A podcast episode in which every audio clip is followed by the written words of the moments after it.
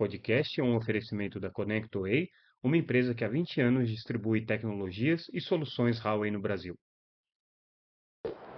Olá pessoal, tudo bem? Aqui é Samuel Possebon, editor da Teletime. A gente está de volta com mais uma edição do nosso boletim Teletime, agora com uma edição especial acontecendo diretamente aqui dos estúdios da ConnectWay durante a FutureCon 2023. E a gente está aqui com um convidado super especial, Carlos Baigorre, presidente da Anatel, falando um pouco sobre o que está acontecendo na indústria, o que está acontecendo no mercado. E aí, Baigorre, obrigado pela presença, obrigado pela participação nesse nosso podcast. Mais uma vez aqui conversando com a Teletime. Queria que você falasse um pouco sobre o tema da sua fala central é, na abertura do evento. Você comentou muito sobre é, o debate de reequacionamento do ecossistema digital, como ele está se colocando nesse momento, e é, a preocupação que a Anatel tem em não haver uma proposta colocada, não haver nem mesmo um consenso dentro do setor de telecomunicações e não haver uma estruturação nesse debate para torná-lo um pouco mais é, palpável e mais concreto. É, o que, que, você quis dizer com isso? Que que eu disse, que, obrigado, Samuco, por estar aqui falando com você. Bom, o que eu quis dizer com isso é o seguinte: o que eu percebo é que nesse debate seja do lado das empresas lá de internet, seja das empresas do setor de telecom, não tem muito claro qual que, qual que é a proposta, entendeu? Então, na verdade, assim, do setor, do setor de internet é muito claro, a proposta é manter o status quo do jeito que é hoje, e, mas assim, sem abordar a questão, entendeu? Muito mais no, num debate semântico, se chama isso de fair share, de network fee, e o setor de telecom reclamando de que o retorno sobre o investimento não é suficiente para fazer jus aos investimentos necessários para a conectividade, para alcançar todos os desafios, mas também ser uma proposta mesmo. Então é um debate assim de todo mundo, parece reunião de economia, assim, todo mundo reclamando, mas não tem uma proposta na mesa. Já quando a gente olha para o debate na, na, na, comunidade europeia, o que eu percebo é que o setor de telecomunicações está muito melhor estruturado lá. Eu já, já, já vi artigos sendo apresentados, estudos, os caras fizeram um site, Hoje saiu no Valor Econômico uma carta que todos os CEOs de 28 empresas fizeram. Então parece um movimento muito mais organizado e propositivo do que a gente tem aqui. Aqui o assunto está meio solto e meio que e a Anatel colocou isso numa tomada de subsídio, mas a gente não tem claramente qual é a proposta do setor de telecomunicações. Me, me parece um pouco que é aquela coisa assim, é, vamos ver o que está acontecendo em outros países do mundo para depois começar o debate aqui. Mas o Brasil não pode ser é, um mero é, é observador desse processo. Não, não, tem condições de ser protagonista. É, claro, não pode nem deve, porque as realidades são muito distintas. Por exemplo, quando a gente olha para a discussão na lá na Europa, um dos argumentos que se coloca é que para viabilizar o 5G precisa de ter investimentos e tudo mais. E o 5G, né, a ampliação do 5G é um dos, do, da, dos fundamentos para essa discussão lá na, na, Europa. Aqui no Brasil, o 5G não é um elemento para isso. Para mim é na banda larga fixa, porque no 5G, querendo ou não, a ampliação do 5G, levar a cobertura 5G para todos os municípios até 2028, isso já foi pago, entendeu? A gente pagou quando não cobrou praticamente nada pelo espectro.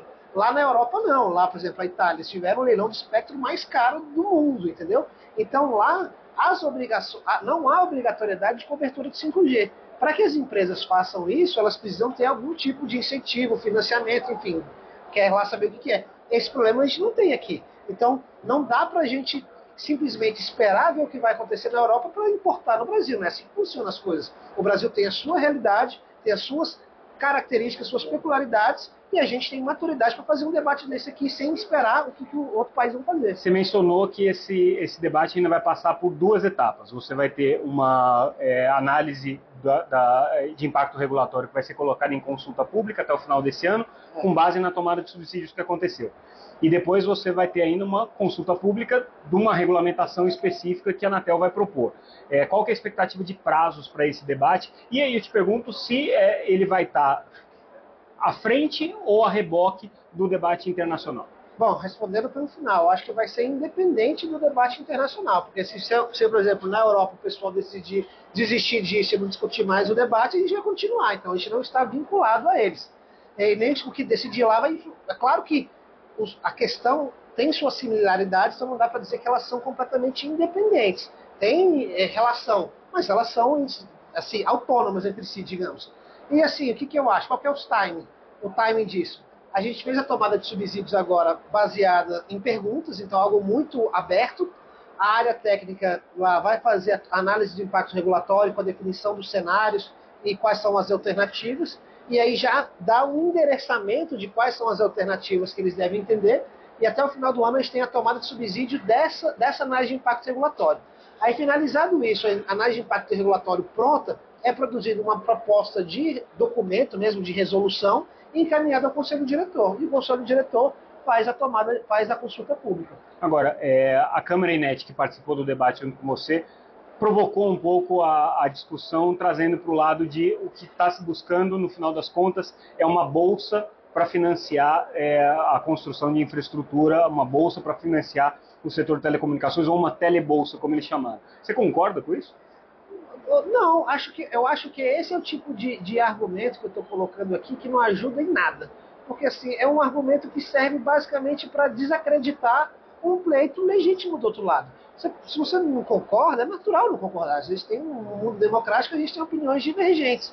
Mas desacreditar o outro lado não me parece ser o mais razoável. E dizer assim, por exemplo, o, o Tomás, ele falou assim, não, porque essa é uma pauta de meia dúzia de empresas, de empresas é, europeias. Cara, se fosse uma dúzia, duas dúzias, se fosse só uma, pode ser legítimo, entendeu? Então, assim, não, não é esse tipo de argumento desacreditando ou deslegitimando a pauta que vai produzir algum, algum, algum consenso, entendeu? Então, assim, não, e é isso que me incomoda, que a gente está fazendo um debate de narrativas. Então, assim, a narrativa de que é uma telebolsa, a narrativa de que o cara não investe. E assim, a gente tem que sair do mundo das narrativas e ir para o mundo do debate técnico e falar com fatos e dados quais são as questões, quais são os problemas. E aí vamos discutir como a gente consegue, porque isso que eu falei muitas vezes, essa visão de que é o setor de telecomunicações, é o setor de, de, de internet e que eles estão brigando entre si, essa é uma visão tacanha de, de, uma estrutura que não existe mais. O que existe é um ecossistema digital onde todos dependem um dos outros, é uma relação simbiótica.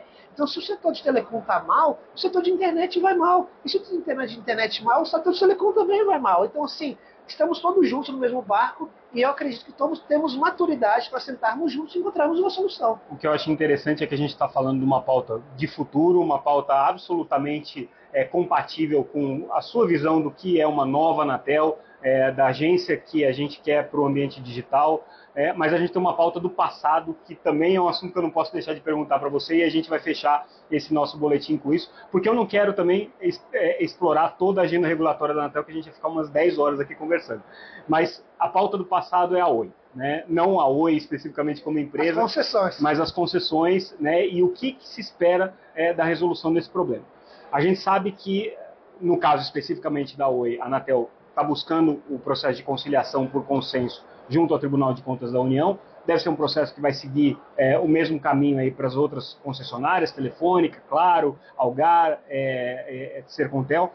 Mas no caso especificamente da Oi, é, me parece que essa é a única aposta que a Anatel tem, é a única é, alternativa que a Anatel está buscando para resolver esse problema. É por aí? É bem por aí. Assim, é claro que a gente tem outras alternativas no caminho, como fazer uma nova licitação, encontrar um novo concessionário, mas assim, realmente, é claro, essas são alternativas que a gente tem que buscar por um dever legal, entendeu? A gente tem o Estado brasileiro, a Anatel representando o poder concedente, tem o dever de garantir a continuidade de serviço, sempre tendo um concessionário para prestar o serviço de telefone fixo comutado, que é considerado essencial pela Lei Geral de Telecomunicações, após 2025, ou seja, quando acabar esse contrato de concessão. Então é nosso dever buscar isso. Então esse é o nosso dever de ofício.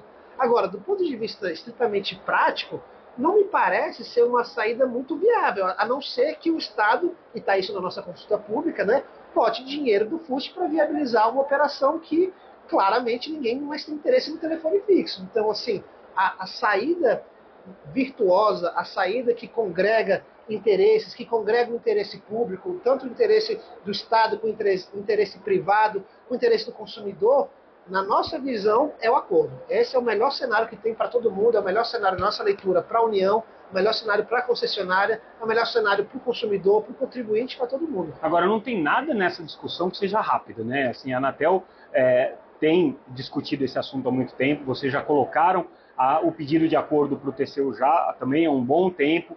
Aquilo passou por um processo de análise técnica, teve é, é, o ok da área técnica do TCU, depois o ok do ministro Bruno Dantas. Parece que agora ainda depende é, da posição de quatro outros é, é, ministros do Tribunal de Contas da União. Como é que está isso? Isso, precisa, é, a decisão do presidente Bruno Dantas, ela depende de uma ratificação dos ministros que são relatores de, de processos. Isso tudo para começar o processo, pra né? Porque processo. ainda nem deu mas, início. É, mas aí eu vou te corrigir, porque assim, uma vez, havendo essa ratificação, eu já te dou em primeira mão que o ministro Benjamin Zimmer acaba, acaba, de, acaba de ser informado pela nossa assessoria que o ministro Benjamin Zimmer, um desses quatro que, o senhor, que você mencionou, já ratificou o entendimento da admissibilidade, agora a gente já está quase chegando lá para o processo ser admitido. Mas o que acontece, ô Samuca?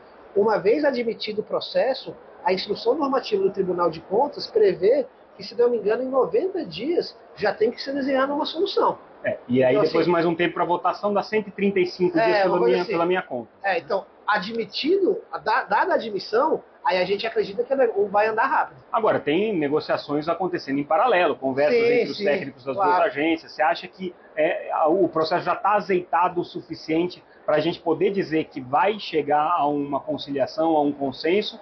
Ou você ainda vê aí um, uma incerteza nessa, Não, eu, assim, eu vejo que todos os lados assim ainda existem ainda existem ainda existem movimentos a serem feitos, entendeu? Não foi exaurido o processo negocial, é claro que ainda tem que sentar à mesa, junto com o Tribunal de Contas da União, ver todas as manifestações, todas as partes, mas eu acredito que, uma vez iniciado esse processo, rapidamente a gente consegue convergir para um equilíbrio que seja bom para todo mundo.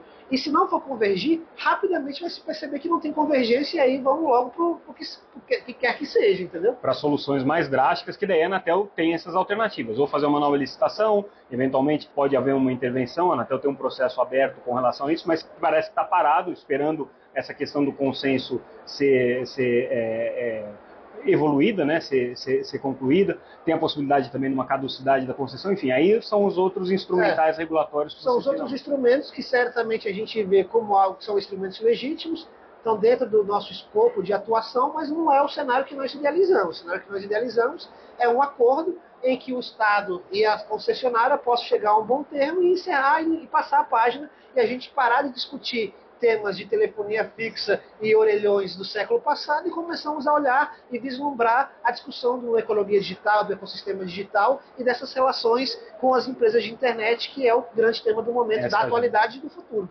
Perfeito. Obrigado, Bagor. Obrigado pela tua participação nesse nosso podcast. Ficamos por aqui então, encerramos agora mais esse episódio especial. Em breve a gente volta com mais um grande entrevistado. Obrigado mais uma vez, pessoal. Tchau.